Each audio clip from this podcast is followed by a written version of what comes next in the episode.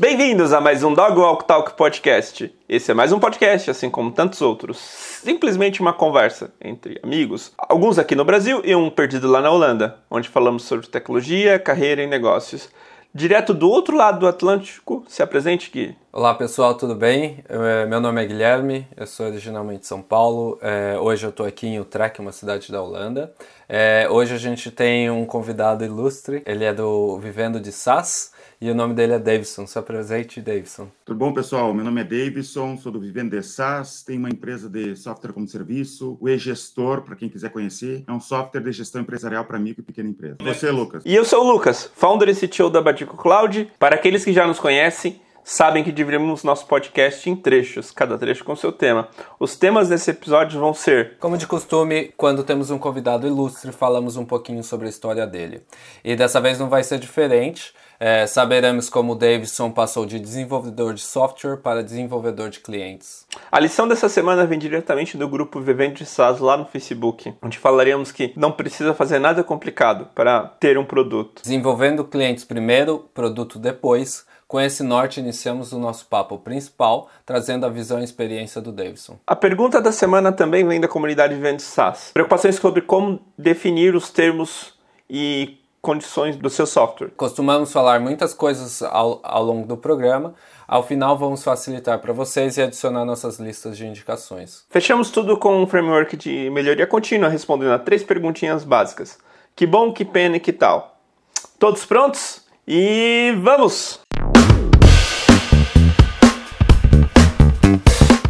Cara, eu tô muito, muito empolgado porque eu vou, vou te falar uma coisa, não sei se você percebe isso, mas você é um dos caras que eu mais interajo no, Instagram, porque, cara, você fala a minha língua, né? Você é um cara que fala de software, né? E, meu, tudo que você traz lá são as dores que eu vejo direta, diariamente meus clientes aqui cometendo, sabe? Por exemplo, essas, esses dias tinha um cliente querendo se preocupar com a segurança do software quando ele nem tem um produto ainda, sabe? No sentido de, poxa, vamos ter um produto antes de você se preocupar com isso. Você não é uma loja renda que vai ser atacada, sabe? Tem um ransomware, você não vai ter milhões.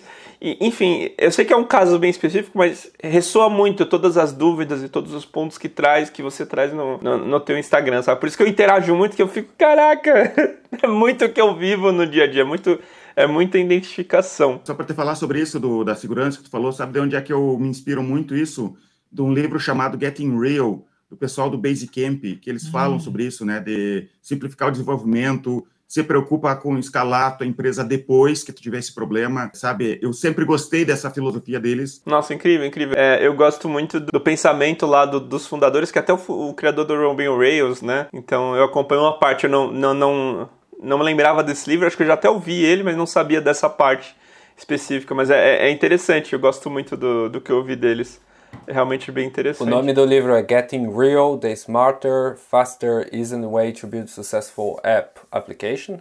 É esse? Exatamente esse, mas daí eles pegaram, fez muito sucesso o livro Getting Real, e eles recalchutaram o livro, e antigamente era para startup, eles recalchutaram o livro, chamaram de Rework, e esse hum. fez muito mais sucesso, porque eles fizeram, tipo, para tudo que é tipo de empresa, não só para startups, né? E daí tiraram um pouco de, da, da, parte que eles falam de desenvolvimento de software, essas coisas. Então eles meio que tiraram do ar, tinha uma versão em português, tinha traduzido em português, eu tinha um PDF, perdi, e agora eles meio que esconderam o Getting Real, mas eu acho que o Getting Real é superior ao Rework, que é o livro mais famoso dele. Hum, que da hora, vou, vou atrás disso. Agora eu fiquei bem curioso. Quando tem essa, esses mistérios por trás, fica bem legal. Mas, Davidson, como é que começou tudo isso? Porque eu sei que você é desenvolvedor e você, na minha visão, você tinha uma empresa bem parecida com que a com que eu tenho hoje, né? Que você fazia software, prestava serviço criando software para outras empresas, não era isso? É, mais complexo que isso. A, gente, é, a, a nome da minha empresa se chama Zipline, tá? Odeio esse nome, mas não fui eu que fundei a empresa. E a gente tem o produto principal, o e-gestor. A gente começou, cara, vendendo computador, fazendo site para empresa, hospedagem de site, o que tinha para fazer, a gente fazia. Não, a gente era muito jovem, começou em 2001 a empresa. Sabia que a minha empresa faz aniversário no mesmo dia da fundação do Google. Olha só. Olha. Não o mesmo ano, mas mesmo mesmo dia, por acaso. Eu nem lembro o dia. Eu, eu vejo lá, quando entro no Google, ó, de aniversário do Google, eu lembro. Não fui eu que fundei, né? Não fui eu que fundei a empresa. A gente foi fazendo várias coisas. Por exemplo, a gente desenvolvia softwares um, um, softwares locais, aqui a gente desenvolveu um software para uma empresa local. Me dei muito mal durante dois anos que eu fiz um software para uma empresa aqui e eu dei um orçamento errado porque era um software. Eh, inicialmente era um software em Clipper, que eu programei em Clipper, tá? E um amigo meu tinha esse software com essa empresa e ele não queria melhorar esse software para essa empresa. Eu, cara, me dá o código-fonte aqui, eu vou melhorar e fechar com eles lá. Ele me deu o código-fonte e eu fui lá tentar arrumar aquele software ali. E estava muito ruim o código. Cara, tu não tem noção de quão ruim estava aquele código. Por exemplo, assim, ele nem função ele, ele usava dentro do Clipper, ele não tinha nem a função. Ele re, reescrevia tudo em cada, sabe? Eu já vi isso. Era horrível. E eu tive que ir lá com muita vergonha dizer, cara, ó, não vou conseguir melhorar esse software aqui. Daí, eu ainda não era sócio aqui da empresa e a gente fechou por, pela empresa aqui, tá? Para vender para ele. E o cara tinha comprado uns notebooks para empresa dele aqui na empresa. E daí, o meu sócio na época, que não é mais sócio aqui, me falou que o cara tava ameaçando cancelar a compra dos notebooks se a gente não desse um jeito de conseguir um software pro cara. E eu, para não sacanear, tá, vou fazer. E resolvi fazer em PHP e JavaScript o, o, software, né? Eu tinha bastante experiência em PHP, mas eu não tinha experiência em JavaScript de um software desse tamanho. Fiz um orçamento de dois mil reais para desenvolver o software, mas assim, ó, não, não pensa os dois mil reais de agora, tá? É o equivalente, claro. sei lá, uns seis mil reais tá? Sim, é. Mesmo assim, estava barato demais. Porque faz muito tempo. Mas eu não tinha noção de quanto. O front-end era, front era o problema, né? Eu não tinha experiência com isso, não sabia JavaScript, não existia jQuery na época. Nossa. Então. Nossa, que dor. Mas eu prometi, eu fiz. Tentei de tudo que é jeito negociar com o cara, falar isso, né, cara? Errei o orçamento. Não, não, tu me prometeu, vai fazer. Então tá, vou fazer. Fiz, demorei dois anos. Fiz o software, entreguei aquele software para ele. Dei, tipo, dois, três meses ali de manutenção pro software. Pô, cara, não quero mais saber disso aqui, nunca mais quero saber disso. é, mas não quero mesmo, né? E daí, meus sócios viram aquele software e disse, cara, vamos vender, vamos vender online isso daí, esse software ficou muito bom, não sei o quê. Claro, tinha um monte de probleminhas nele, né? Não, eu não tinha estruturado ele para ter múltiplos clientes, essas coisas. Tinha um monte de defeitinhos, assim, que não ia funcionar no, no online. Daí me perguntaram, tu não tem algum programador que a gente possa é, fazer esse software aí, né? Refazer esse software e botar na nuvem? Daí tinha um amigo meu, que é meu sócio até hoje, que é o que desenvolveu, é gestor mesmo, e baseado naquele primeiro software lá, né? Então a gente desenvolveu o ah. software e lançou ele em 2006, o e-gestor, mas vendeu para poucos clientes, perdeu para uns seis clientes aqui na nossa cidade. A gente tinha um outro negócio, que é uma aventura gigantesca, não sei se tem tempo para falar, essa outra aventura gigantesca que teve o entre 2006 e 2008, a gente fez umas loucuras que vocês não têm noção. E daí depois, a partir de 2010, 2009, que a gente começou a gente refez o e-gestor, né, melhorou e começou a vender em escala, em escala entre aspas. Né? A gente tentou escalar e foi aprendendo conforme o tempo uhum. escalar e está com ele até hoje. Mas foi, foi ensinamento e tanto enquanto você fazia o, o primeiro. Cara, eu sei versão. JavaScript, viu? Eu sei. JavaScript. posso estar, eu posso estar desatualizado, posso não saber sei lá fazer coisa 3D em JavaScript, que agora tem isso, né? Mas, cara, eu sei fazer, sei programar em JavaScript. Cara, é, eu, eu programei por muito tempo só usando jQuery. E já e não, era um é passo é à frente. Exato, que era um passo à frente. No Internet Explorer. Então você, você sofreu bastante. Não, você sofreu. É. Você sofreu. É, tipo, foi por experiências como a sua que inventaram jQuery, sabe? Tipo, provavelmente outras pessoas que sofreram igual você falaram, não quero sofrer mais, vamos fazer isso aqui, ó. Muito mais fácil e inventaram jQuery. Caraca, mano. E eu tanto que eu fiz assim, ó, e é só para Internet Explorer, eu não quis desenvolver para... Não, tô, tô mentindo, agora lembrei eu não fiz para o Internet Explorer, eu não quis. Eu disse, cara, tu vai instalar um Firefox aí. vai trabalhar com Firefox. Agora eu lembrei. É, era só Firefox, agora eu lembrei. É. Não dava, não tinha condições. É complicado. E principalmente o Internet Explorer daquela época. Era, era exatamente onde quebrava. Porque não, não, tudo que você fazia não funcionava lá, não tinha suporte. Você... Então, a primeira versão do gestor era em, também era só para Firefox e para. Acho que não lembro se tinha Chrome na época, mas a gente não fez para Internet Explorer. E daí eu lembro que chegou uma época, a gente, eu falando pro meu sócio, né? Cara, a gente vai ter que fazer pro Internet Explorer. Mas é, não tinha que fazer, tinha que desenvolver também. É, pra, pra ganhar escala, né? Hoje até dá para viver sem Internet Explorer, né? O Chrome tá bem difundido. Mas Sabe o que, que a gente fez na época? Hum. Porque existia resistência também no início em software online. Hoje está uhum. comum, mas é, existia uma resistência. Então a gente pegou o Chrome, modificou o Chrome, que dava, né, para modificar o Chrome, tirou a URL, era bem fácil de fazer essa modificação. Tirava a URL de cima e fez tipo um WebView, que ele entrava direto, fez o, o, o executável, colocou na Super Downloads lá na época para baixar, software de gestão. E as pessoas baixavam, pensavam que era instalado, mas era um Chrome que chamava o site. A gente fez isso para quebrar a resistência na época, né? De, de, PWA antes do PWA. É, isso. Que incrível, que incrível. Que legal. E, e, uma pergunta, esses, você falou que teve essa, essa aventura, ou esse, esse negócio de JavaScript virou o gestor, né? Nessa época que você já, já começou a desenvolver essa parte mais comercial, perceber que, putz, não é só me matar fazendo software, como é que foi isso, né? Como gerou isso? Porque eu percebo que hoje o Davidson é um cara bem comercial. Eu sou comercial porque eu estava meio é, desiludido com a vida em relação a. Eu não sabia vender, eu não sabia. É, eu me dava mal como esse caso aí do, do, do, software que eu demorei dois anos. Eu via que eu tinha que ir para o lado mais comercial, porque senão eu ia estar tá sempre quebrando a cabeça, não ia conseguir evoluir sendo só programador. e querer. Eu queria ser programador, mas eu não queria ser funcionário, tá? Uhum. Então, eu tinha esse dilema ali durante muitos anos. Eu programo desde os 13 anos de idade, né? Comecei em DBase 3 Plus e Clipper, e uhum. eu sempre passei por isso, né? Sempre tive esse problema de não saber cobrar, de não saber como é que eu vou fazer para a empresa crescer, o, é, o, meu negócio crescer, né? Eu sempre quis isso, ser empreendedor, mas não conseguia. Daí desisti de tudo nessa mais.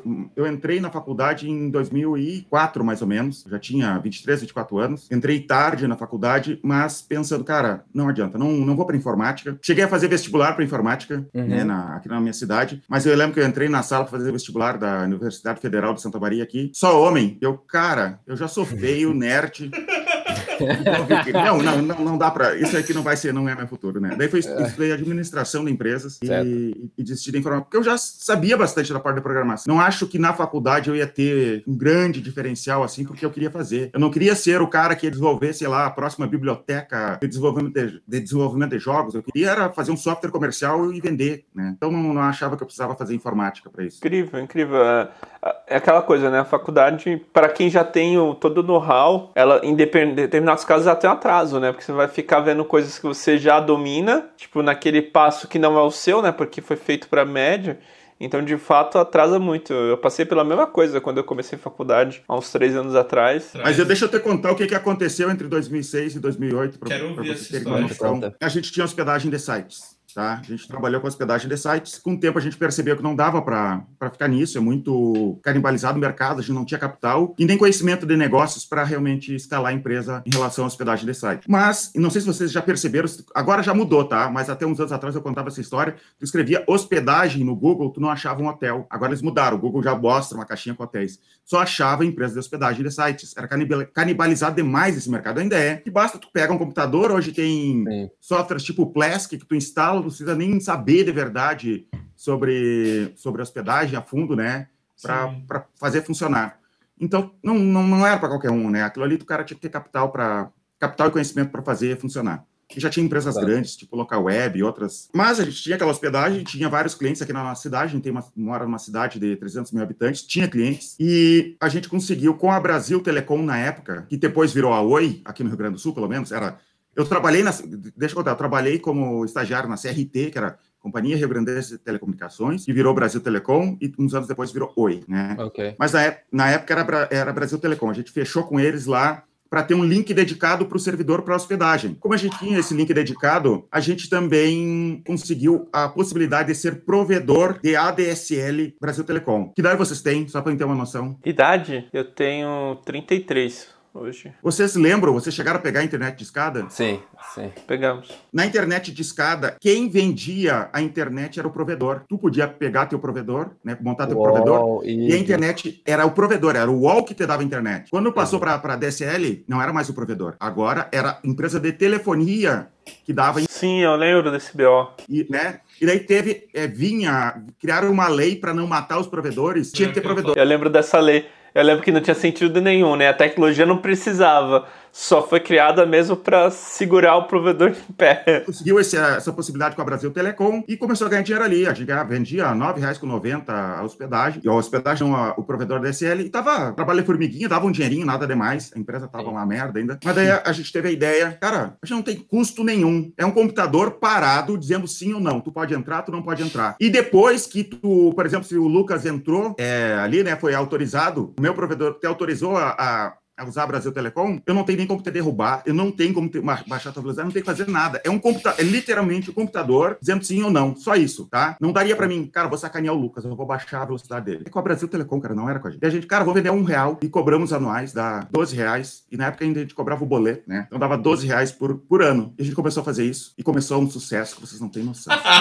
Começamos a vender a um real por mês, assim, cobrado a 12 reais. Então começou a entrar assim, ó. E o que que começou a acontecer? Chegou uma época que a gente tinha, agora não, acho que 40 mil clientes. A gente chegou a ter 40 mil clientes, isso em um ano e pouco. E a gente tava ganhando bem, não ganhava tanto de dinheiro assim, mas era um dinheiro que a gente nunca tinha visto na época, né? E daí a, UOL e o, e o Terra ficaram bravos com a gente. Né? Começaram a pressionar, começaram a pressionar a Brasil Telecom para cortar isso. A Brasil Telecom veio com um novo contrato com a gente, para a gente ter que pagar 9 reais por mês por usuário. Nós ah. é, não assinamos o contrato. E daí eles bloquearam a gente por um, dois dias. Foi um, uma, um caos, tá? Mas daí a gente conseguiu uma liminar e conseguiu ficar com essa liminar que a gente podia, sim, porque aquele contrato era leonino e dava para a gente continuar sem problema nenhum. E o que, que aconteceu? Todos os provedores, pequenos provedores do Brasil, assinaram aquele contrato mas aquilo era por culpa nossa que aquilo mudou. E daí todos os provedores pequenos é, assinaram o contrato, menos nós. O que, que aconteceu? Como a gente continuou com o mesmo preço, todos os clientes dos pequenos provedores do Brasil vieram para nós. Nossa!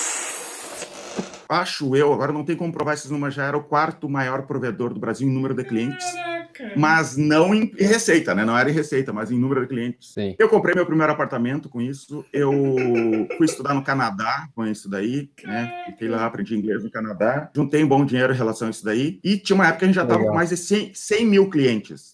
Cara, era assim, ó, e a gente chegou a aumentar teu preço. Deu um, um era tanto. Era, a gente tinha praticamente um monopólio Sim. ali, né? Deu um, deu um real para 1,50, era 50% de aumento. E ainda assim era, era pouco o preço, né? Os caras cobravam 9, o, o, o terra era 19,90. E o que, que a gente oferecia? Nada. E a gente não tinha telefone, a gente deixou claro, ó, não tem atendimento por telefone, é só por e-mail. Porque não tinha o que a gente fazer. Era, tu entrou, tu não entrou. Então a pessoa ia lá, emitia o boleto, pagava, era tudo automático. Eu desenvolvi todo o software para ser absolutamente tudo automático. E, e era quatro sócios e uma funcionária respondendo e-mail. Tipo, era isso a empresa. Mas é, na minha visão, você fez o que era para ter sido feito, porque qual que é o ponto? A limiar, a, toda, todo o motivo de ainda existir provedor nessa época era burra. Tipo, não era para ter existido um provedor. Você criou um provedor do que precisava, olha, é, se vocês querem provedor, é isso que precisa. É só um software e, e alguém para faturar esse, nesse negócio. A gente perdeu a liminar. Ai, que pena. Daí o que, que aconteceu? Era 100 mil usuários muito bravos com a gente, cara. A gente sofreu muitos processos pelo Brasil inteiro. Ganhamos todos, porque não era nada demais. Mas mesmo assim, cara, assim, ó, de verdade, foi uma baita de uma irresponsabilidade nossa. A gente era tudo gurizada, assim, tinha 20 e poucos anos. Foi uma baita de uma irresponsabilidade. Mas eu quis até, queria fazer uma irresponsabilidade maior ainda. Sabe o que eu queria fazer? Eu queria pagar os 9,90 e fazer uma. Eu, eu calculei tudo isso, cara. Fazer uma curva de crescimento e pagar. Eu, eu recebia é, R$19,90 mais ou menos, dava ali com os 1,50 mais o boleto e pagava 9. Porque a curva era tão grande de crescimento, que aquilo ia ser pagar tanto com o tempo, que a gente ia chegar num patamar, sei lá, a um milhão de usuários, Sim. e com o tempo a gente ia ter poder para negociar com a, com a Brasil Telecom. Mas a gente não teve coragem. Ainda bem que a gente não teve coragem, se livrou disso e foi trabalhar de repente. É, porque, no, e esse é meu ponto. Vocês aproveitaram a janela, fizeram, né? Tipo, poxa, uma baita uma janela, uma baita uma oportunidade. Mas a verdade é que o provedor tava morto, né? Não, não gerava valor de fato. Igual você falou, poxa, é um, é um, é um computador que diz sim ou não. Não gera valor isso, né? Tipo, acho que esse que é o, é o grande real. Se você não gera valor, acontece o que aconteceu naturalmente. Com ou sem vocês, os provedores morreram, né? É, e eu tenho uma foto com uma mesa azul, assim, que a gente tinha lá no escritório, cheia de boletos da Brasil Telecom porque eles cobravam por região, tipo, Santa Maria era um, um, um, boleto, sei lá, Porto Alegre era outro boleto, então era, é. era por região. Então, é uma mesa cheia, a gente devia 300 mil reais para Brasil Telecom. E esses sócios que você, que você teve, que fez isso, são os mesmos de hoje ou não? Não teve um que saiu, outros dois participaram disso. Que legal. E... Nossa, incrível. Essa loucura toda aí. Cara, foi, vocês não têm noção, assim, ó, da, da, da adrenalina que foi aquilo, da, da loucura que foi aquilo, do, de, a gente tinha uma comunidade no Orkut, que era do, do nosso provedor, daí tinha funcionário da, da, da Brasil Telecom que estava na comunidade, contava o que estava acontecendo lá. Teve os caras da Brasil Telecom aqui de Santa Maria falando que eles imprimem. A gente colocou a culpa na Brasil Telecom, eles tiveram que mover células dentro da Brasil Telecom para atendimento das pessoas brabas, porque a gente colocou assim, ó, a culpa da Brasil Telecom, ligue agora 0800 tal, sabe? E a Brasil Telecom nos processou por causa disso também. E sabe quando que é, só que a Brasil Telecom nos processou e demorou assim, ó, cinco anos para sair o resultado e a, e o a gente não teve que pagar nada. Eles só disseram assim, ó, vocês têm que se retratar. Daí chegou um momento que a gente, vamos se retratar, o site não existe mais, é, praticamente. A gente colocou lá a mensagem, mas não tinha mais nenhum acesso. Não tinha mais cliente. Não. É... Desculpa, deixa eu fazer uma pergunta. Quanto tempo durou isso? Porque. De 2006 parece... a meio de 2008. E daí, Foi. em 2009, que a gente lançou o e-gestor, porque daí a gente viu cara, e agora? Então a gente tinha um pouquinho de dinheiro guardado, parou, foi trabalhar. A gente sempre guardou dinheiro, pelo menos alguns dos que estão aqui, que a gente sempre sabia, cara, isso aqui não é para sempre. Sim. E, e daí a gente guardou dinheiro e se estruturou para trabalhar dessa forma depois, né? Daí a gente foi, o que, que a gente vai trabalhar agora? Cara, tem o e-gestor aqui, vamos dar atenção para ele e fomos refazer o e-gestor e começar a vender. Tipo, hoje a empresa toda vive pelo e-gestor. O meu ponto não é, não é números absolutos, o meu ponto é Hoje a empresa vive, você, vocês estão escalando pelo gestor, né? Isso, tipo... o gestor que sustenta hoje, a gente tem um prédio aqui com mil metros quadrados, cheio de gente, Sim, é, um monte de gente de home office também, que a gente trabalha é. hoje. Eu tava até falando com o Gui, o mais legal de tudo isso, porque eu acompanho você no, no Instagram e tal, no, na comunidade, e o que, que, eu vejo de muito diferencial. Igual você falou, pô, eu não ligo pra, pra visual, não ligo pra nada assim, faço o que dá pra fazer aqui, né? É a comunidade que eu tô fazendo, e, e claramente eu vejo, cara, você é o cara que fez e tá lá mostrando o que você fez, não é o cara que leu alguém que fez alguma coisa, sabe? E é por isso que eu, tô pergun que eu perguntei, não queria números absolutos, não, não importa, mas é, é, essa pegada. Ser o cara que tá no campo de batalha e, e tá transmitindo, não é o cara que tá só olhando a distância com binóculos, sabe? Acho que isso é muito diferencial, assim. E acho que é por isso que o, va o valor do conteúdo é tão forte, sabe?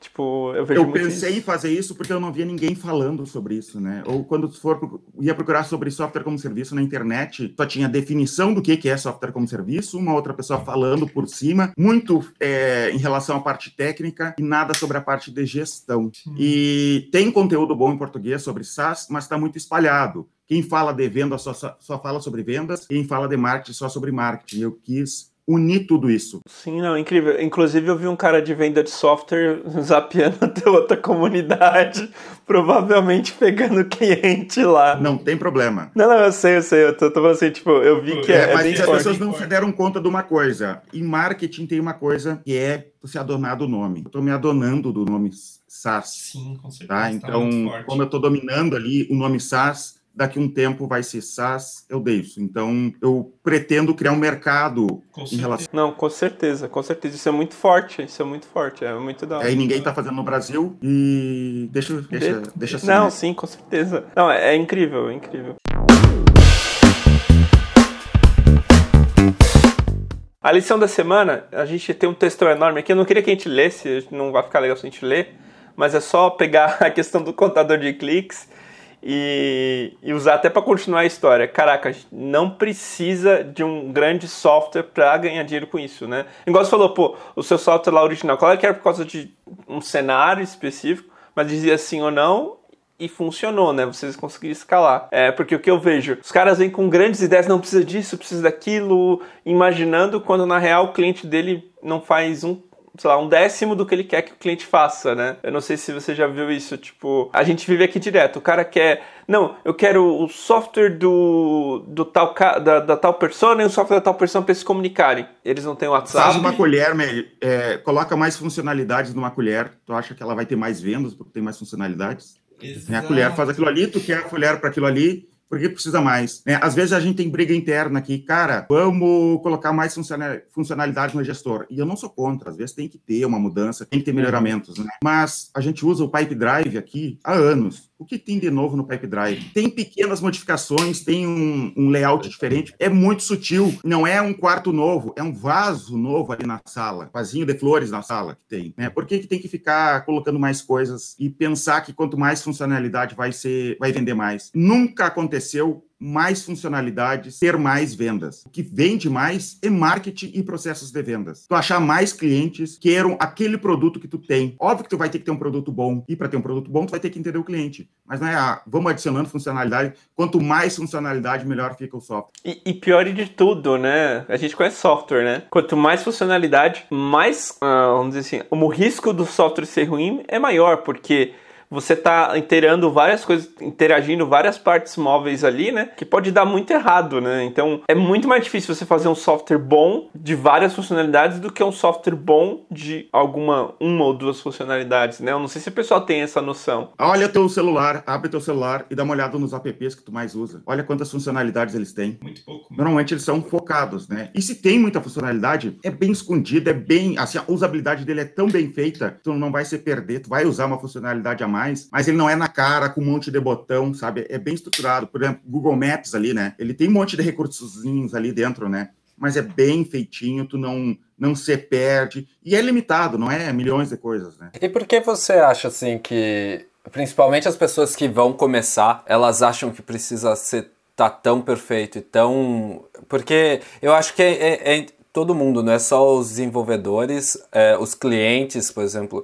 Tem é, clientes na Badico que, que começa a inventar um monte de coisa, como o Lucas, o Lucas falou, e tipo, tira do nada e começa, ah, não, mas precisa disso, senão isso, sem isso eu não posso viver, mas não tem foco do, do produto final, sabe? O produto final é para fazer A, só que a pessoa está sempre pensando no ao redor, no, no, no, no frufru, né, no, no aplicativo. Eu acho que, eu não posso falar que é até alguma coisa minha, quando eu vou fazer alguma, alguma coisinha, brincar com alguma coisa, eu sempre acabo inventando coisas. Por que, que você acha que, você que tem mais experiência, por que, que você acha que a gente sempre tem essa tendência? Imagina que tu tem um, um apartamento de, de 100 metros quadrados. Um apartamento bom, centro da cidade. E eu chego assim pro Guilherme: Guilherme, eu sou bilionário e tu pode fazer o que tu quiser no teu apartamento aí. Me fala que eu vou fazer. Imagina um monstro que tu ia fazer em relação. Cara, é de graça, é fácil. Em programação, porque não tem o tijolo, as pessoas pensam: não, mas é só mais um botãozinho. Tu coloca essa funcionalidade, só que eles não sabem. Tu colocou uma funcionalidade a mais, abre uma árvore de funcionalidades mais para te modificar.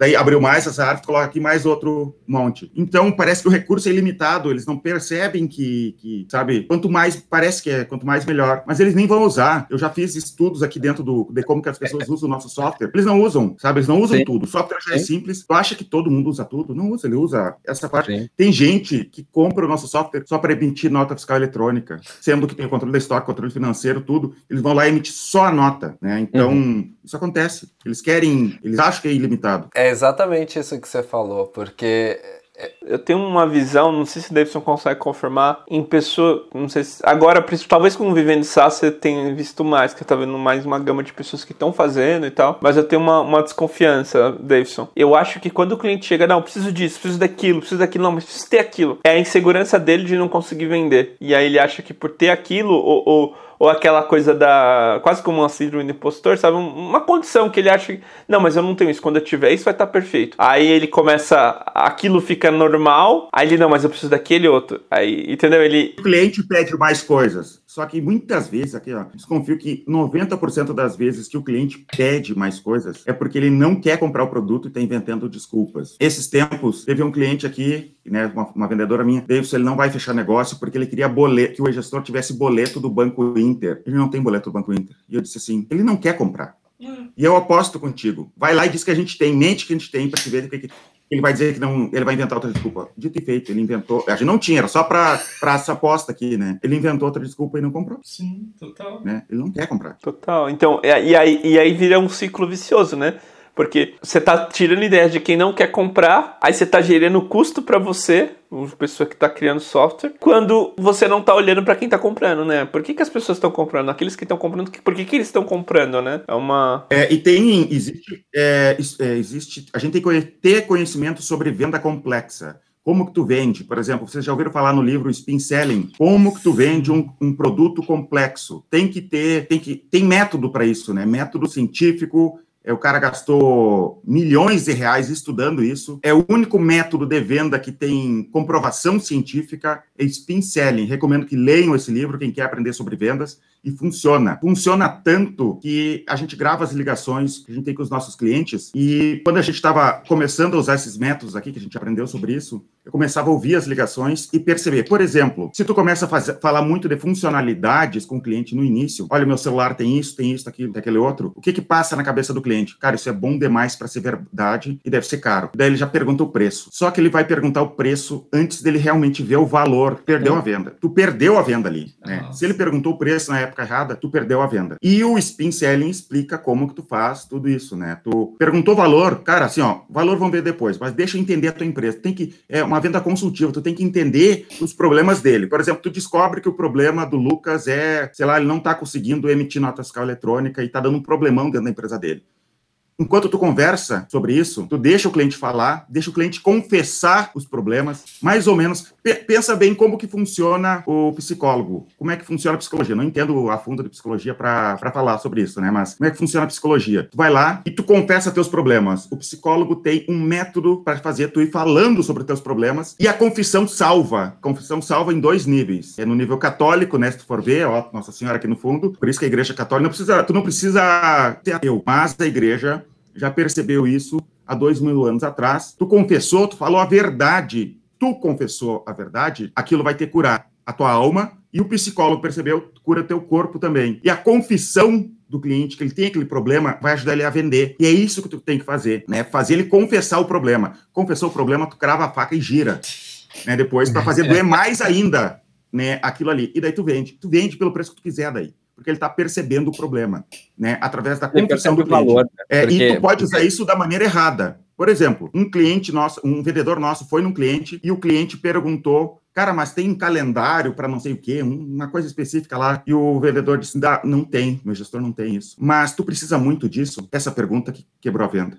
Por quê? Porque daí o cliente confessou que precisava muito daquilo. Daí ele criou na cabeça dele que aquilo era indispensável. Hum. Ele não vendeu mais. O que, que, ele deveria ter feito? Desviado aquilo lá, de alguma maneira, e fazer, feito ele confessar os problemas de controle financeiro, controle de estoque que ele tem, e fazer ele, sabe, confessar aquelas dores dele lá. E daí, quando ele chegasse no, no, no por exemplo, nesse problema do calendário ali, aquilo fosse tão pequeno em relação a outra dor, dele iria comprar. Isso a gente tem que estudar. Isso é processo de vendas. Com processo de vendas, tu pega isso com treino, tu pega um vendedor mais ou menos, um vendedor medíocre e transforma num bom vendedor. E daí tu não fica dependendo de vendedor estrela dentro da Nossa. tua empresa. Para tudo. Só um minutinho da sua atenção. Eu sei que você está ouvindo esse papo com o Davidson e também sonha em viver de SaaS. E que o Davidson tem te ensinado tudo sobre a parte comercial, sobre negócios e visão estratégica. Mas eu também sei que você tem sentido perdido com a parte técnica. Você não sabe medir a qualidade da programação, o tempo investido, os riscos envolvidos em cada nova feature e o resultado disso? O número dos seus bugs só aumentam ou o tempo de desenvolvimento cresce numa escala muito maior do que o número de seus novos usuários ou mesmo a data que você prometeu a eles. Então você sabe, você tem um problema. A solução que te deram faz muito sentido, olha, traz um sócio programador, porque aí ele entende disso tudo e cuida dessa parte muito melhor do que você. Mas você quer ter um sócio?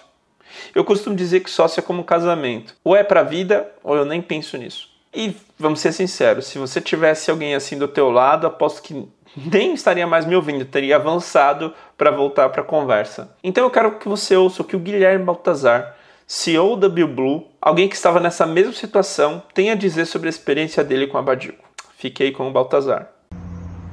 Oi, gente. Sou Guilherme Baltazar, CEO da BioBlue, uma marketplace que envolve influenciadores digitais e vim falar hoje um pouco da experiência que a gente teve com a Badico.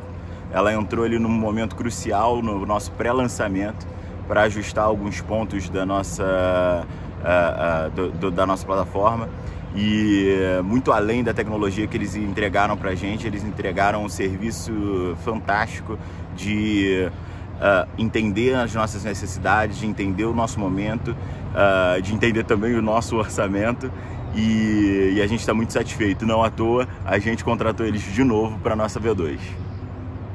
Parece que entregamos bastante valor para o Guilherme. Que tal entregarmos ainda mais valor para o seu SaaS? Mande um e-mail para lucas.badico.cloud com podcast SaaS no assunto, que te daremos uma hora de consultoria de como gerenciar e garantir a parte técnica para que você foque no que realmente importa, os seus clientes. Agora fique com o restante do episódio.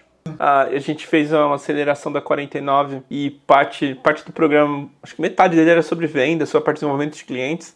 E ele falou isso, que a pior startup para se investir é a que as vendas, o crescimento depende do vendedor estrela, né? Porque, cara, se aquele cara foi embora, já era, acabou. Você tem que, tem que ter um método que esse método possa ser replicado, né? Seja um método automático, seja um método como esse do Spixel, mas você precisa ter um método. Você não pode depender de uma pessoa, de uma expertise específica porque daí já era, né? Então, nossa, abriu muita mente. Se vocês aprenderem a clonar vendedor, eu tô querendo, porque tem uns bons aqui que. Estamos querendo também. mas, mas é, um, é, um, ponto, é interessante, muito interessante. E aí eu acho que já entra no nosso tópico principal, né? Que é essa coisa. Cara, desenvolver cliente é isso, né? Desenvolver, pensar a venda e pensar a parte comercial como um método, né? Não, não como. Não como um, um, a sorte do destino, né? Tipo, não, não é sorte. Não é sorte que o gestor hoje está tá arrebentando. É, é fruto do trabalho e da e da disciplina de vocês. Acho que essa palavra também fala muito, né? Disciplina, né? Então. Tem que ter, disciplina. Vocês praticam alguma arte marcial? Ainda não. Eu, eu praticava. Sabe qual arte marcial eu recomendo para vocês? Qual?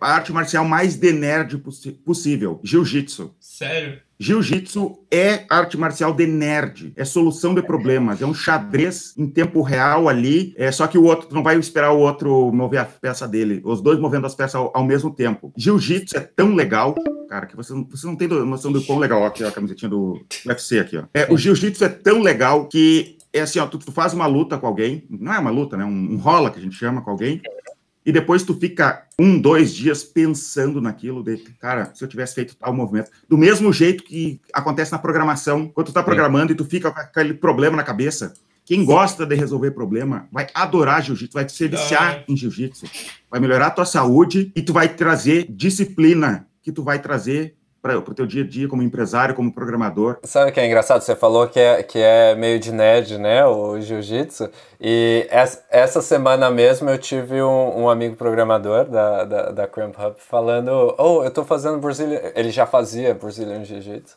e ele falou, ah, vamos comigo, tá? Porque eu sou brasileiro de lá, ele vai, ele vai atrás da brasileira, né?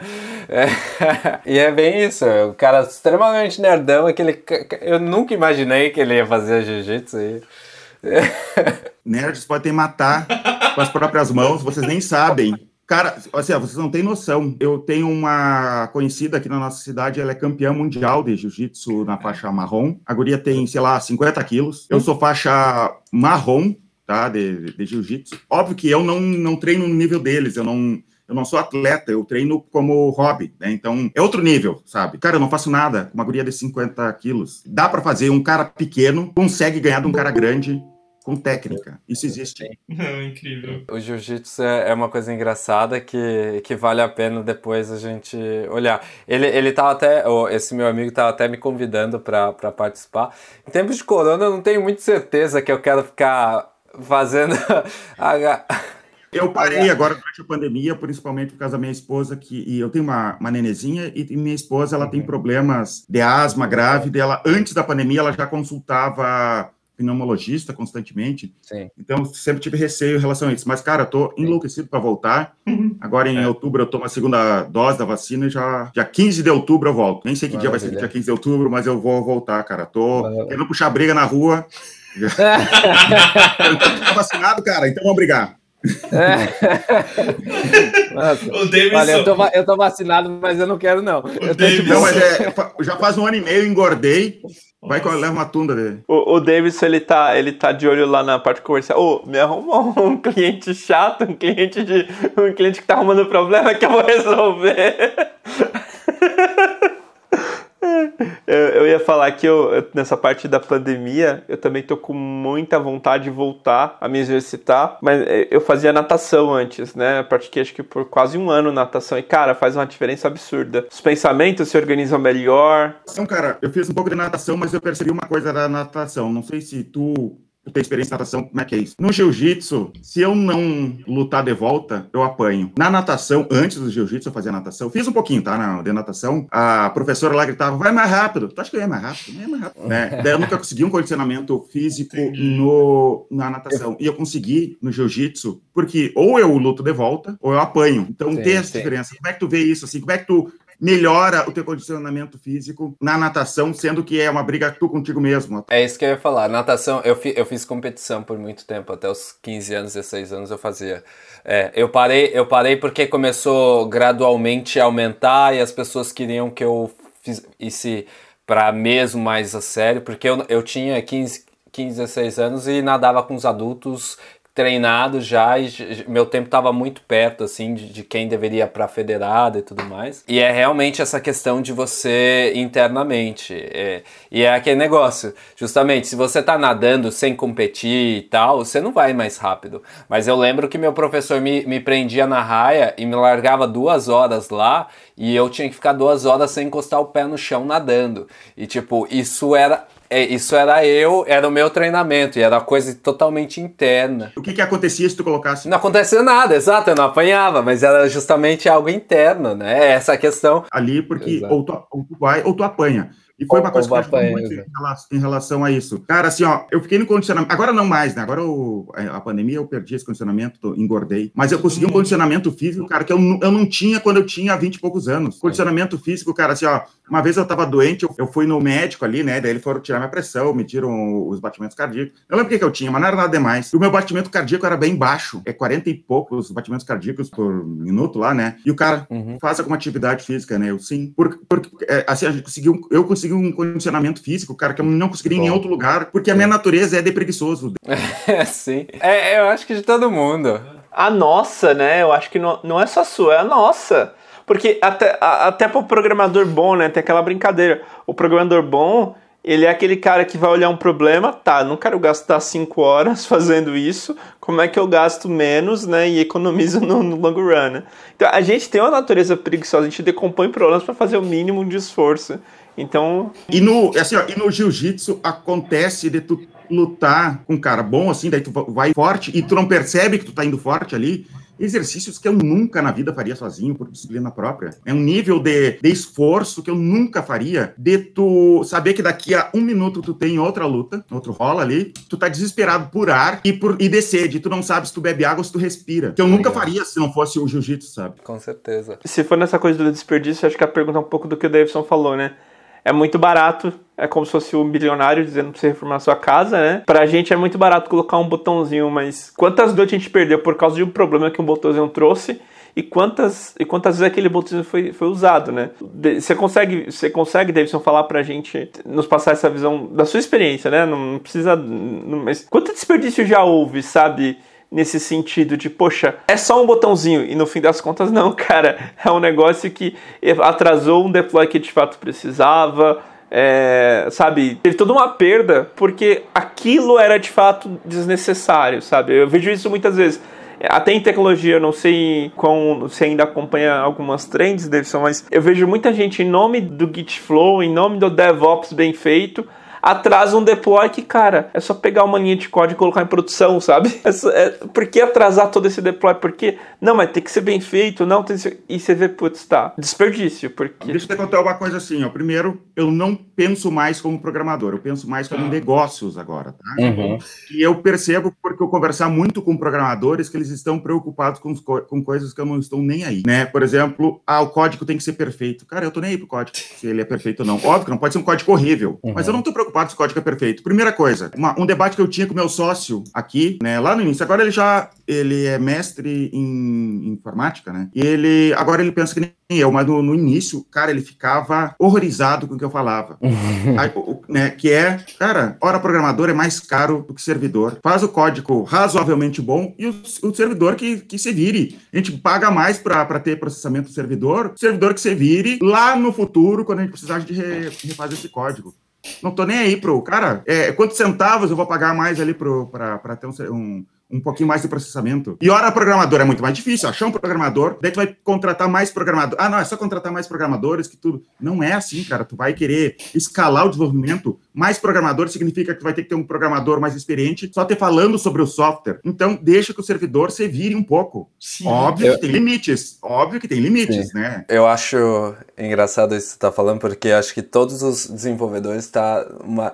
entendem que você... eu, por exemplo, entendo, completamente concordo, mas é uma dor, assim, de que, tipo, eu acho que não, não teve nenhum desenvolvedor que já teve rixa com o pessoal do business que tá, tipo, que não tem que entregar isso e você fala, mano, isso daqui tá. Isso aqui não é um quadro que vai ficar bonito na parede Exato. eternamente. O teu software não é isso, o teu software é um negócio. Que pode ter dinheiro. Mas esse que é o problema, eu acho. Que a gente, como desenvolvedores, a gente sente que aquilo é nosso filho. Aquilo pra gente é, é cara, a gente tá tratando e a gente quer aquilo perfeito. Essa que é a palavra. A gente quer aquilo da melhor forma possível que causa essas, essas rixas. Eu vou contar uma história pro Davidson, ele vai, eu acho que ele vai gostar. A gente fez experimento de aceleração, né? E a gente tava um tempão criando dois softwares, né? Um software de um software financeiro, que é para Europa, que é o que tá, tava encabeçando, ainda tá, e um software aqui pro Brasil para vendas de, de Instagram, sabe? E a gente fez todo um negócio, tava fazendo, trabalhando quase seis meses, e a gente foi fazer esse experimento de aceleração, entendemos todo esse conceito, e aí eu falei, mano,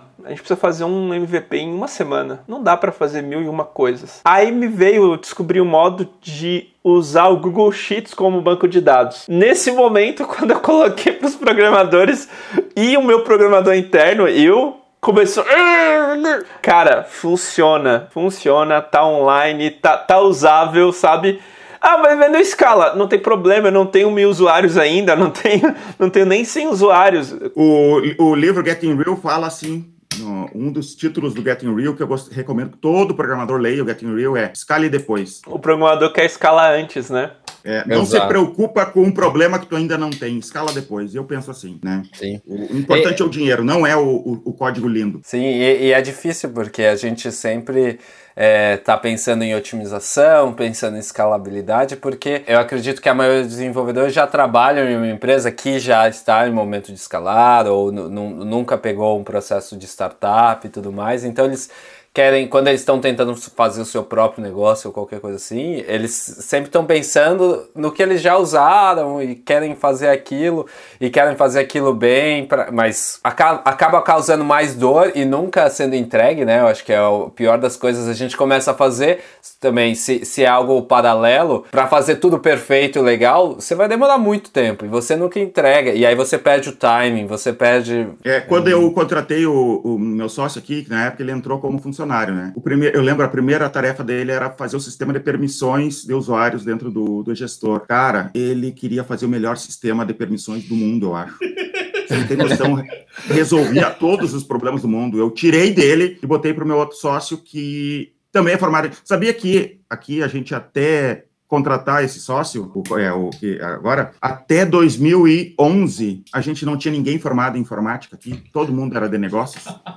Olha. Eu não, não tenho formação em, em, em, em informática, meu sócio, o Vinícius, não tem, o meu outro sócio lá também não tem, é todo mundo formado em, em em negócios. E daí agora, quando a gente trouxe, eu cara, tirei a parte de permissões dele e botei pro, pro meu outro sócio lá, tu faz isso aqui, tu faz isso aqui, porque não. Ele estava demorando algum mês para fazer um sistema de permissões que tinha que ser simples. Ô, ô Davidson, mas aí talvez, é, eu sei que, pô, você tá no mundo da sua empresa e tal, mas eu queria que talvez a gente discutisse um pouquinho. Eu acho que tem um problema de comunicação aí muito grande. Por quê? Eu acho que é por causa da. Vamos chamar um pouquinho de bolha, mas talvez não seja uma bolha, é por causa dessa coisa de investimento, venture capital e tal. É, tá inflando o salário dos desenvolvedores e tudo mais, tem todo, todo esse fenômeno que tá acontecendo. E aí, para justificar tudo isso, as empresas estão se chamando de empresas de tecnologia e falam a gente precisa ter a melhor tecnologia. Quando é mentira, não precisa, certo? Algumas precisam, algumas poucas precisam, mas a, a maioria delas não precisa. Mas aí elas estão se chamando de empresa de tecnologia. E aí eu já vi isso, cara, em. Não vou falar o nome claro da empresa, mas eu já vi isso em discursos. O, o CTO, o CEO está falando e está precificando, está premiando métricas que é de negócio certo? Então, ou seja, o que está sendo valorizado é de fato o negócio, é o que a gente está falando aqui, pô, é vender, é escalar cliente. Só que num discurso paralelo, ele está falando que quer a melhor tecnologia, que quer a coisa mais bem feita, que quer os melhores desenvolvedores. Só que aí na hora de fazer as tasks, ele está cobrando a, a, premiação aqui. Você percebe que tem uma, uma dissonância? E, e assim, David, pra você ter ideia, eu já, eu já puxei esse assunto no meio das, das dailies, das groomings. Eu falei, gente, vocês estão doidos. Porque enquanto o cara lá na reunião tá me falando e tá nos cobrando aqui produto, negócio, vocês estão querendo falar tecnologia. A gente tem que fazer produto, a gente não pode ficar perdendo tempo aqui, passar um mês, por exemplo, fazendo permissionamento, quando eu preciso vender um produto aqui no fim do dia. Não vai fazer diferença se o software é bom ou ruim. Então vocês têm que, têm que ter uma. Vou, vou usar o coisa, tem que cair na real de que, poxa, é produto e temos de ser e temos de ser honestos com o nosso discurso. A gente não vai aqui fazer melhor tecnologia, sabe? Eu não sei se você viu esse cenário. Tem muito programador que me segue, né? E daí, sabe o que, que eu faço? Bom, se eu quiser fazer bombar meu Instagram ali, eu sei, eu faço uma pergunta. Banco de dados único né, para todos os clientes ou um banco de dados por cliente. Né? Eles enlouquecem vêm falar, cara, eu tô nem aí para tecnologia, tô nem aí se é um banco de dados único ou não. Eu quero saber como é que vai, vamos ganhar dinheiro. Eu quero falar sobre negócios, né? E daí eles vêm, cara, é só falar isso aí que eles vêm debater me mandam, cara, assim, na hora. Se eu falo de tecnologia, se eu quisesse. Será que eu sou o único dev que concordo? Se eu quisesse, o meu Instagram já tinha 10 mil seguidores, hoje deve ter, sei lá, 1.500. Meu canal ali do The SAS no YouTube teria, sei lá, 20 mil seguidores. É só, eu sei para onde ir, que eu sabe, chamaria muita gente. É só fazer essas coisas aí, é só falar de, de, de, de parte tecnológica e encher de gente. Mas eu não quero falar eu não estou preocupado com a tecnologia nesse nível. Eu quero saber como é que eu ganho dinheiro, como é que eu escalo.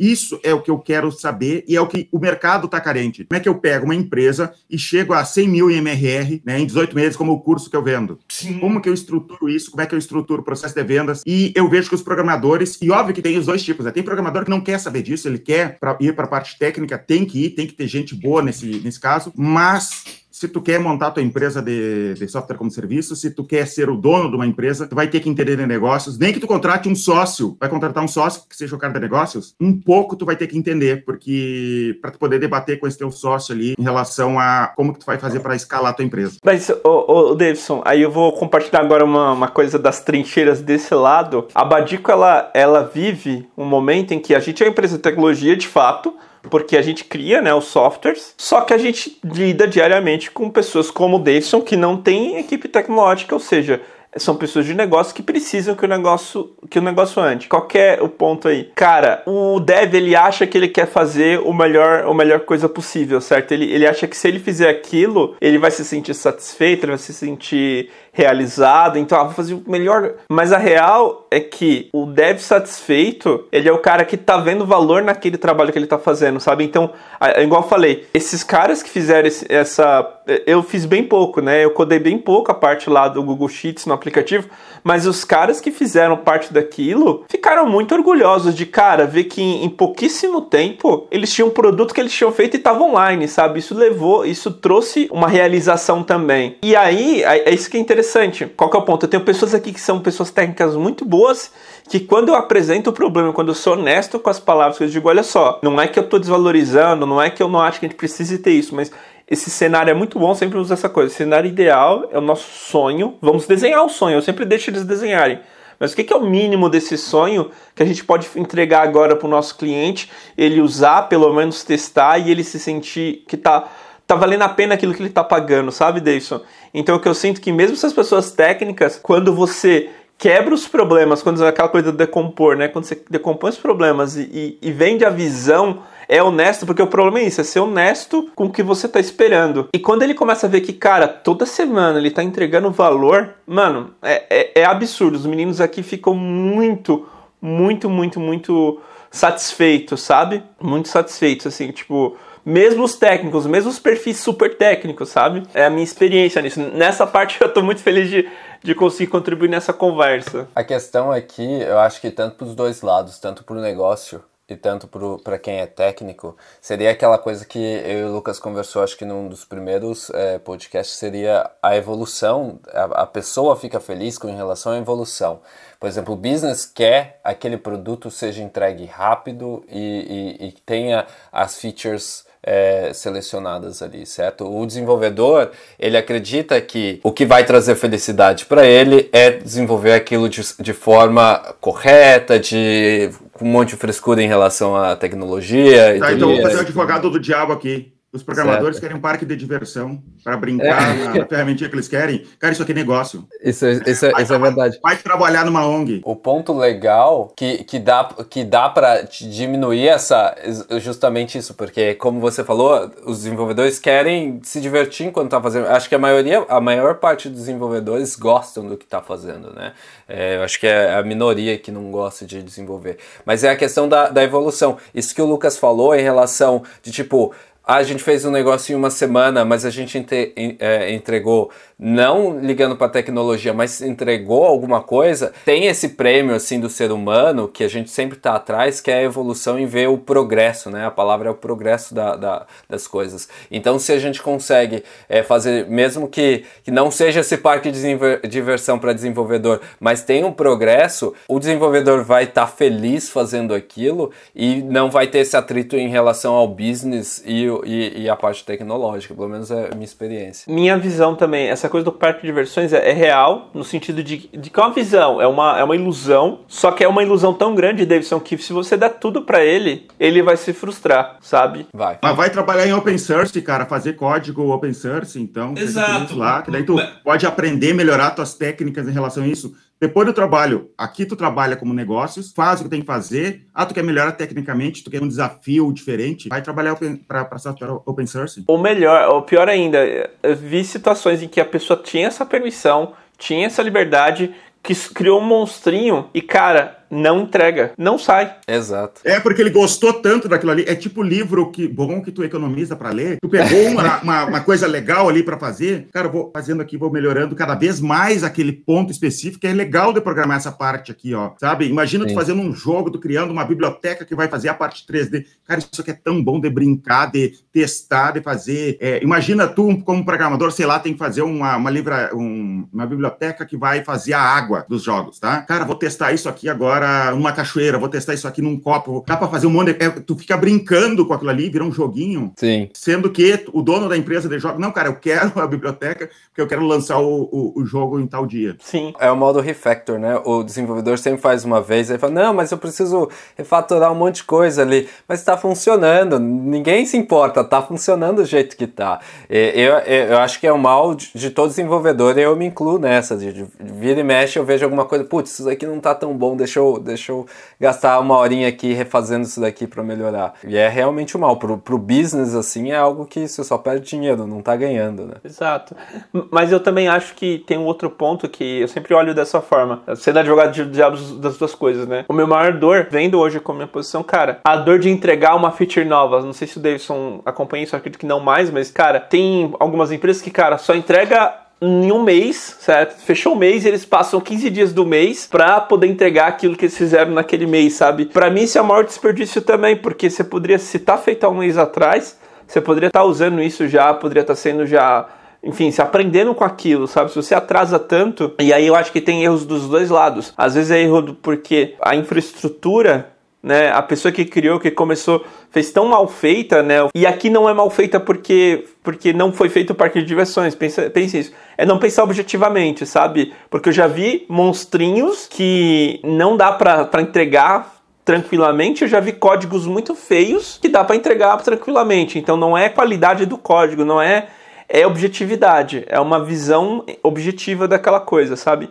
E aí eu penso que é um desperdício também sabe? Tipo, sendo advogado do diabo dos dois lados. O meu ponto é, cara, fez o um negócio, qual é o caminho mais curto desse negócio feito para ir para produção, sabe? Eu acho que sempre tem que ter esse ponto. E aí eu vejo um desperdício muito grande. Gitflow, é, Git, é, GitOps, é, DevOps, né, do jeito que eles, que eles inflamam, cara, é o maior desperdício do mundo, porque esses negócios foram feitos para equipes de mil desenvolvedores conversarem, não para três, quatro, sabe? Talvez hoje o gestor esteja no, no ponto de ter que se preocupar com isso, mas não uma empresa que está começando, sabe? Uma empresa que tem nem cinco desenvolvedores. Eu fico, cara. Mas, geralmente dois. É. E dois amigos se juntam. E... Exato. Então eu vejo esse lado, sabe? Enfim. A gente pode ficar Sabe quantos aqui. desenvolvedores tem uma empresa? Quantos? Quatro. Agora tem dois estagiários também. Que da hora. Mas até Agora, do ano 4. Dois são sócios e outros dois programadores. Caraca, que top! E sabe por que, que eu quero que tenha poucos programadores? Para eles não poderem desenvolver mais coisas. Eu quero só colocar mais Eles vão ficar, cara, eu tenho que desenvolver mais coisas. Aí vai inchando só. Então, quanto Sim. menos programador, melhor. Falou. São mais de 100 pessoas aqui dentro da empresa. Quatro são programadores. Não, é, eu, eu, eu tinha percebido isso. Acho que eu te perguntei uma vez, não, quanto que você falou? Ah, 100 pessoas. Aí depois eu te fiz uma pergunta sobre programadores. Falou, ah, são quatro, coisa assim. Tem algo errado aí. Ah, não, você primeiro falou falou dos programadores, falou quatro. Ah, então a empresa é pequena. Ok, então tá começando, achei que era startup. Aí quando você respondeu depois outra pergunta minha, você tem 100. tá bom. Não importa, é dinheiro. Eu tenho produto, agora eu preciso da equipe de Exato, vendas. A exato. maioria das pessoas são vendedores. Sim, sim, não, total, total, Eu perfeitamente. exploro aquela vaquinha ao máximo ali, né? Fiz É, a vaquinha e agora exploro de tudo que é jeito. Eu preciso que meus clientes ouçam isso, Davidson. Eu preciso que meus clientes ouçam isso, sério. É, Falando sobre, sobre cliente, então, Davidson, assim, você já teve vários clientes, né? Eu não sei se você já, já trabalhou co- como vendedor, eu acho que no começo você que era o vendedor e tudo mais. E, e, e qual é o insight, assim, hoje para sua para sua carreira que você já, já fez, que um cliente trouxe, assim, para você, que você falou, poxa, isso daqui é algo que, que realmente vale para a vida? Teve alguma coisa assim que você aprendeu até de vendas ou alguma coisa que para hoje, para o vivendo de SaaS, que você fala, putz, eu vi isso nesse cliente e é algo que. Ou até mesmo do, do curso. Eu vejo em muitos clientes, mas não é necessariamente algo que eles ensinaram diretamente, mas sim erro. É, eu vejo que erro se repete muito. Por exemplo, as pessoas não fazem um controle financeiro correto, elas não fazem o básico, que é pegar um caderno e anotar, entrou tanto de dinheiro, saiu tanto de dinheiro. Só isso. É muita empresa que não tem nenhum controle. Não tem o Excel, não tem uma folha de papel, não tem um software de gestão, e acontece muito. E eu acredito que se as empresas tivessem esse mínimo de controle, não, pode ser um papel mesmo. Cara, assim, ó, eu acho que o Brasil, se as, todas as empresas do Brasil fizessem isso, a mortalidade de empresas no Brasil seria muito menor e o PIB da, do Brasil seria maior que o da China, com essa solução simples. Sim. Anota, entrada e saída de dinheiro. Só isso. As pessoas não fazem isso com as próprias finanças e, e não fazem com, com a empresa também, né? Então. aí eu posso dizer, eu posso até afirmar, a gente há um tempo atrás, a gente trabalha aqui, né, Davidson, só pra você ter um. Como que a gente estruturou o nosso negócio? A gente tem pessoas que são full time, que são essenciais. E tem algumas pessoas que são part-time, são consultores, né? Trabalham algumas horinhas, então o nosso custo fica bem baixo. A gente há uns seis meses, né, Gui, contratou uma contadora interna só para fazer isso que você tá falando, né? A gente não tem um custo muito alto porque ela é parte dela, já tem emprego dela e ela fica algumas horinhas ajudando. E cara, é a clareza. A gente agora tá tomando a decisão de se contrata ou não mais gente para uma escala próximo nível da, da empresa. E, cara, só a clareza dela conseguir, pô, foi isso que entrou tal mês, é, é, esse e esse é o custo. E se você trazer agora vai ser esse, e sabe? Tipo, então eu posso afirmar, isso que o Davidson tá falando é realidade. A gente aqui tem uma pessoa para olhar para isso, né? Ele, ele oferece um software que faz isso. Então, Mas é vocês que têm que olhar. Ela pode fazer, mas vocês têm que ficar Sim, sim, analisando. sim, não. é- Abrir é olhar, por mais que doa, né? De repente, putz, esse mês aqui não tá tão bom. Tem Sim. que olhar. Não, total, a gente, a gente, a gente faz isso. Hoje eu, eu vejo todos os relatórios e dói mesmo, porque a real é essa, né? Ah, ainda mais esse ano foi um pouco difícil porque a gente escalou. Você sabe, né? Quando você escala, você come parte da tua, da, da- do teu respiro, né? Então você tem que e aí, cara, doeu um bocado, mas a gente tinha esse controle, sabia o quanto estava saindo, o quanto estava entrando, o quanto que a gente precisava fazer, então foi, foi bem interessante isso. Então eu concordo com você com o que você está trazendo aí, acho que é, é realmente um fato. Vamos para a pergunta da semana, então. É aquela pergunta do Darlan Davidson, você deve ter visto. Preciso tirar um. Pessoal, tudo bem. Preciso tirar uma dúvida, estou para lançar meu MVP, só que não temos os termos de uso nem as políticas de privacidade. Devo me preocupar com esses itens antes de largar meu MVP ou apenas validar? Cara, eu faria de uma vez, né? Faria de uma vez. É um conselho ruim aqui, porque de repente um advogado vai dizer que eu tô errado. Mas eu faria de uma vez, de qualquer jeito ali, inicialmente. E, e ia depois atrás do advogado para fazer os termos certinho, porque agora com a LGPD os, os termos, é, as multas Uhum. estão grandes demais para a gente não dar atenção a isso, né? Eu, eu- eu não sei se o, o, o, o ele no começo você fez ou não. No início não, mas a gente começou em 2009, a gente vendia de qualquer Exato. jeito, só vendia, né? Não tinha, Exato. Só que não tinha essas leis de agora, né? É, a questão é que antes o mercado não era muito. é, não tinha muita regra, né? Não tinha um cara para. A gente fazia o que qui- quisesse, né? Agora, como o mercado está mais consolidado, tem mais pessoas, tem mais regras,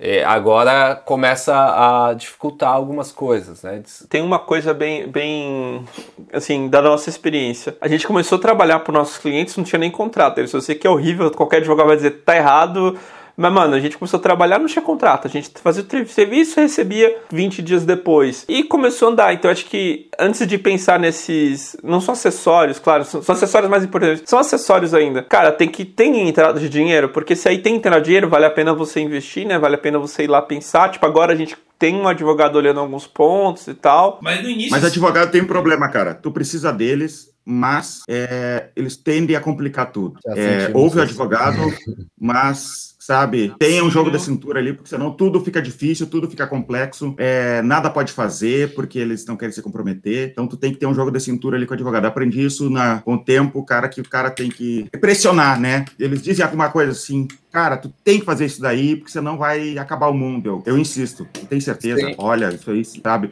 E uma coisa que eu percebi, por exemplo, a gente está em relação ao advogado, a gente está reestruturando aqui muita coisa dentro da empresa, cargos, salários aqui dentro da empresa. E eu percebi que muito é jogo entre advogado e juiz, cara. Isso me, me chateia um pouco. Porque eu vou exagerar aqui, tá? Uma brincadeira. Mas é tudo tipo assim, cara, posso usar de violência contra os funcionários? E eles, não, de jeito nenhum. Eu, cara, mas se eu não puder dar uma tunda num aqui, vai quebrar minha empresa. Tá bom, mas primeiro faz uma regra aqui que ele vai autorizar antes tu bater nele. É mais ou menos isso daí.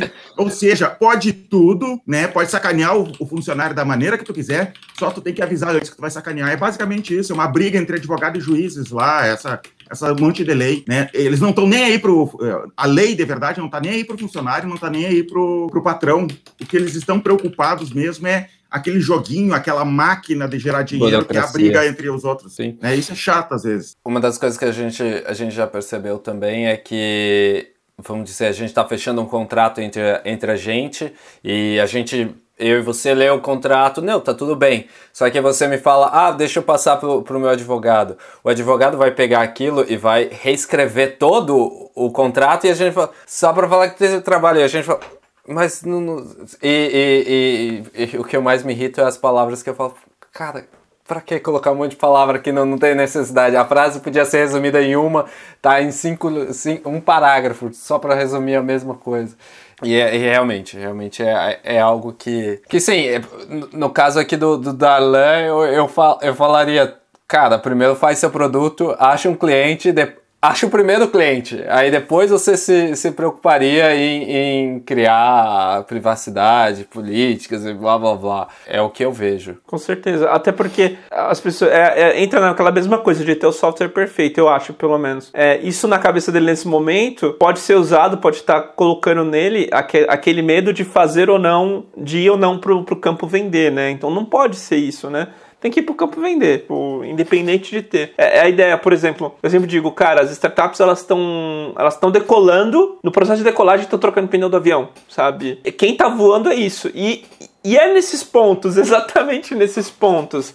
Porque eles não têm termos de privacidade, eles não têm o quê. Eles vão criando conforme vai surgindo, sabe? E vão adaptando e tudo mais. Ah, mas tem que ter perfeito. Eles não tinham perfeito. Quando vem o dinheiro, né? Eles começam a, a escalar e melhorar as coisas, mas não tem essa perfeição, sabe? Lembra, lembrando que, que a Airbnb no começo era só um serviço de um site básico que só foi feito para um show, né? Então, tipo, na região eles colocaram várias. listaram pessoas. é, encontraram pessoas e casas que, é, que queriam para ir para aquele show e depois que eles viram que aquilo rodaria para qualquer lugar. E, então, tipo, eles começaram pequeno, né? E hum, as pessoas têm essa questão de, tipo, começar grande e fazer várias coisas. Eu acredito que, que Airbnb não tinha nada de termos de uso, não tinha nada de, de políticas nem nada. Então, Não, fechado. É, vamos lá, indicações agora. Agora é aquela parte que a gente Davidson, vai só relembrar o que a gente indicou. Você já indicou várias coisas aqui. Eu vou até Se tirar tiver as minhas mais sugestões. É, se tiver mais, fica aí à vontade. Eu já tô colocando aqui, claro, poxa, o Vivendo de SaaS. Tem que quem é de negócios e quem é dev quer aprender negócios, quem, igual o Davidson falou, não ser só funcionário, tem que olhar o que o Davidson fala, é muito, é muito real. O, tem, o Gui colocou aqui o, o Getting Real, né? Ah, além do, do Instagram, tem a comunidade, as perguntas e a lição da semana a gente trouxe da comunidade. É um lugar fantástico, eu sempre tô dando uma passadinha lá. E olha que eu nem uso mais o Facebook, hein, Davidson? Eu tô entrando só para entrar na comunidade. Eu tenho certeza, tem muita gente que faz não isso. Não uso mais muito Facebook, é para por causa da comunidade. Acho que não tem um outro lugar que dê para fazer um grupo daquele, daquele estilo, né? Sim. É, e se fosse em outro lugar, não teria assim. Porque tem gente ativa no Facebook ainda, né? Sim. Então não, não saberia onde fazer se não fosse lá. Não, com certeza, com certeza. Eu acho que o Facebook hoje, pelo menos para mim, é só os grupos. É a única coisa que eu faço é para ver uma coisa ou outra, ler um grupo ou outro e, enfim. Eu acho que eles até tiraram as fotos de lá, né? Eles nem têm mais fotos. Tem uma outra coisa que eu uso o Facebook que é para o marketplace deles. Quando eu preciso comprar alguma coisa usada, sempre dou uma olhadinha lá, que tem umas ofertas boas. Um computadorzinho para uma trainee nossa, a gente pegou de lá, inclusive. Então, tem sempre uns negocinhos interessantes. É, mas incrível, então esses dois links com certeza vão estar lá, tá, Davidson? Não se preocupe. Mas aí, primeiro vamos abrir para você relembrar cita as indicações que você fez ao longo do episódio e se você quiser fazer mais ainda, fica à vontade, tá? Além do seu do seu do seu do Instagram e da comunidade, tem o seu curso, né? Que a gente falou um pouquinho. Você só tem citou. curso agora em em setembro eu vou lançar ele de novo, não sei exatamente a data. Eu acho que lá entre o dia 14 e 20, mais ou menos, vai quer... ser o lançamento dele. Tá. Indicações dentro do meu grupo do canal lá no YouTube tem um vídeo chamado MBA em SaaS, que eu tenho um monte de indicação de livros para quem quer. O, meu objetivo era assim, ó. Se eu quisesse ser mestre em software como serviço, da parte de negócio de software como serviço, é, o que, que eu deveria ler? Daí eu fiz um vídeo só explicando isso. Isso eu me baseei, eu me inspirei num site americano que é Personal MBA, que é um site que depois esse cara pegou e escreveu um livro chamado Personal MBA, esse mesmo cara. Mas uhum. antes dele escrever o livro, eu já acompanhava. Lá para 2010 eu acompanhava. Ele tem uma lista de 100 livros sobre gestão que eu li, cara, assim, a maioria daqueles livros eu li. Eu tive essa disciplina de comprar. Eu lembro não tinha nem a Amazon no Brasil, mas daí eu comprava na Amazon americana e não existe imposto, né? No Brasil pode comprar livro de fora e vinha. Então eu comprava muito livro em inglês, vinha os livros, eu lia e aprendi muita coisa com isso e me inspirei nisso, né? O que, que como que uh, alguém, o que que alguém poderia ler por conta própria para entender bastante sobre essa parte de software como serviço em todas as áreas. Eu não acho que aquela lista esteja completa, ainda tem que ter livros. Daqui a um tempo, de repente, eu refaço aquele vídeo né, sobre o ambiência em SaaS. É leitura para, sei lá, uns cinco anos, tá? Se, ou, de repente, menos tempo, se, se tu lê rápido. Bom, né? então. é, isso seria uma das indicações que eu... Top. Não, vamos colocar também. Ah, a gente coloca links e tudo, gente, na, na descrição e fica certinho lá. E daí tem, é, se tu quer sobre SaaS, ainda aprender sobre SaaS, eu recomendo o pessoal da Profitwell, que é uma empresa americana que eles são é, mestres em precificação de software. Os caras são muito bons. E, cara, assim, eles têm bem poucos views, assim, mas tem empresa grande que contrata eles, eles são muito bons e eles largam um vídeo, tem, sei lá, 20, 30 views, cara, mas é um muito, é conteúdo muito bom que eu não sei por que, que não, não estourou o conteúdo dele. Não, tem alguns, tem alguns assim que é difícil. Cê, eu tô acompanhando um, um EPADev, que é Continuous Delivery, que é um, um, senhorzão desses do Uncle Bob, que tá colocando um conteúdo incrível no, no YouTube e, e tem pouquíssimo views. Você fica, como assim?